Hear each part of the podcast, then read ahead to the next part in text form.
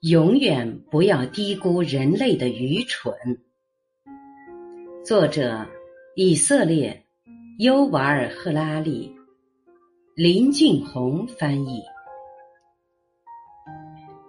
我们绝不能低估人类的愚蠢，无论是在个人层面还是在集体层面，人类常常做出自我毁灭的举动。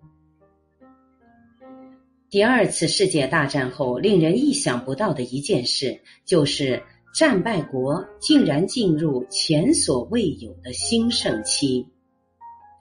无论是德国、意大利还是日本，在军队投降、帝国彻底崩溃二十年之后，富裕程度前所未见。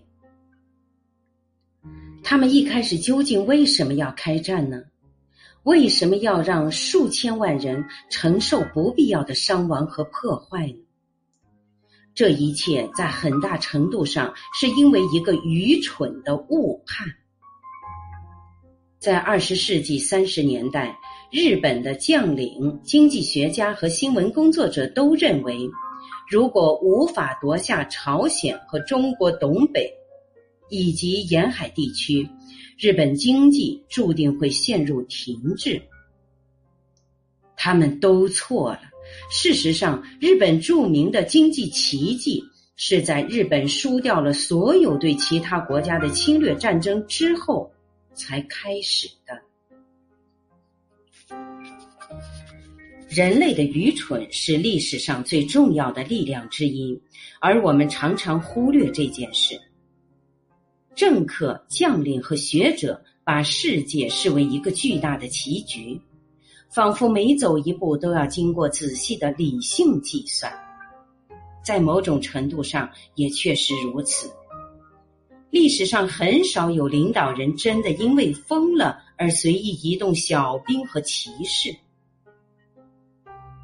东条英机、萨达姆等人在走每一步时都有其理性的理由。但问题在于，世界比棋局复杂的多，人的理性不足以完全理解，于是即便理性的领导人也难免做出非常愚蠢的决定。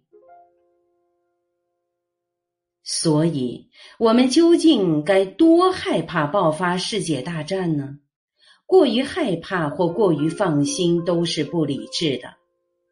一方面，战争绝非。无法避免，冷战最后和平结束就证明，只要人类做出正确的决定，就算超级大国之间的冲突也能和平解决。而且，如果人们一心认为第三次世界大战无法避免，这种心态非常危险，这会成为一种自我实现的预言。只要各国开始觉得战争无法避免，就会不断提升军力，开展激烈的军备竞赛，拒绝在任何冲突中妥协，并怀疑所有善意都是陷阱。那么，有这种心态，战争就真的无法避免了。另一方面，一心认为战争不可能发生，也是过于天真的。即便战争对每个人来说都绝对是一场灾难，也没有任何神旨或自然的法则足以阻止人类的愚蠢行径。想治疗人类的愚蠢，办法之一可能就是加点谦逊吧。人一旦认为自己的国家、宗教和文化是全世界最重要的，就会认为自身利益比其他人甚至全人类还重要。这让各个国家、宗教和文化间的关系变得更加紧张。我们如何才能让国家、宗教和文化看清现实，让他们了解自己在这个世界的真实地位呢？过去几十年是人类历史上最平静的时代。早期农业社会因为人类之间的暴力而死的人约占所有死亡人数的百分之十五，在二十世纪约占到百分之五，而在今天只占百分之一。然而，自二零零八年全球金融危机以来，国际形势迅速恶化，好战的心态卷土重来，各国军费开支不断增加。从亚述帝国和秦朝开始，各大帝国通常都依靠暴力征服而建立。一九一四年时的情形也是如此，各主要强权国家都是因为打赢了许多场战争，才得到当时的地位。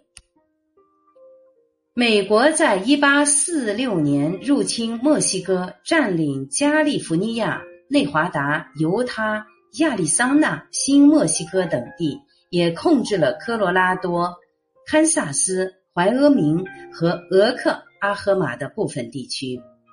最后签订的合约也使之前美国吞并德克萨斯共和国成为了既定的事实。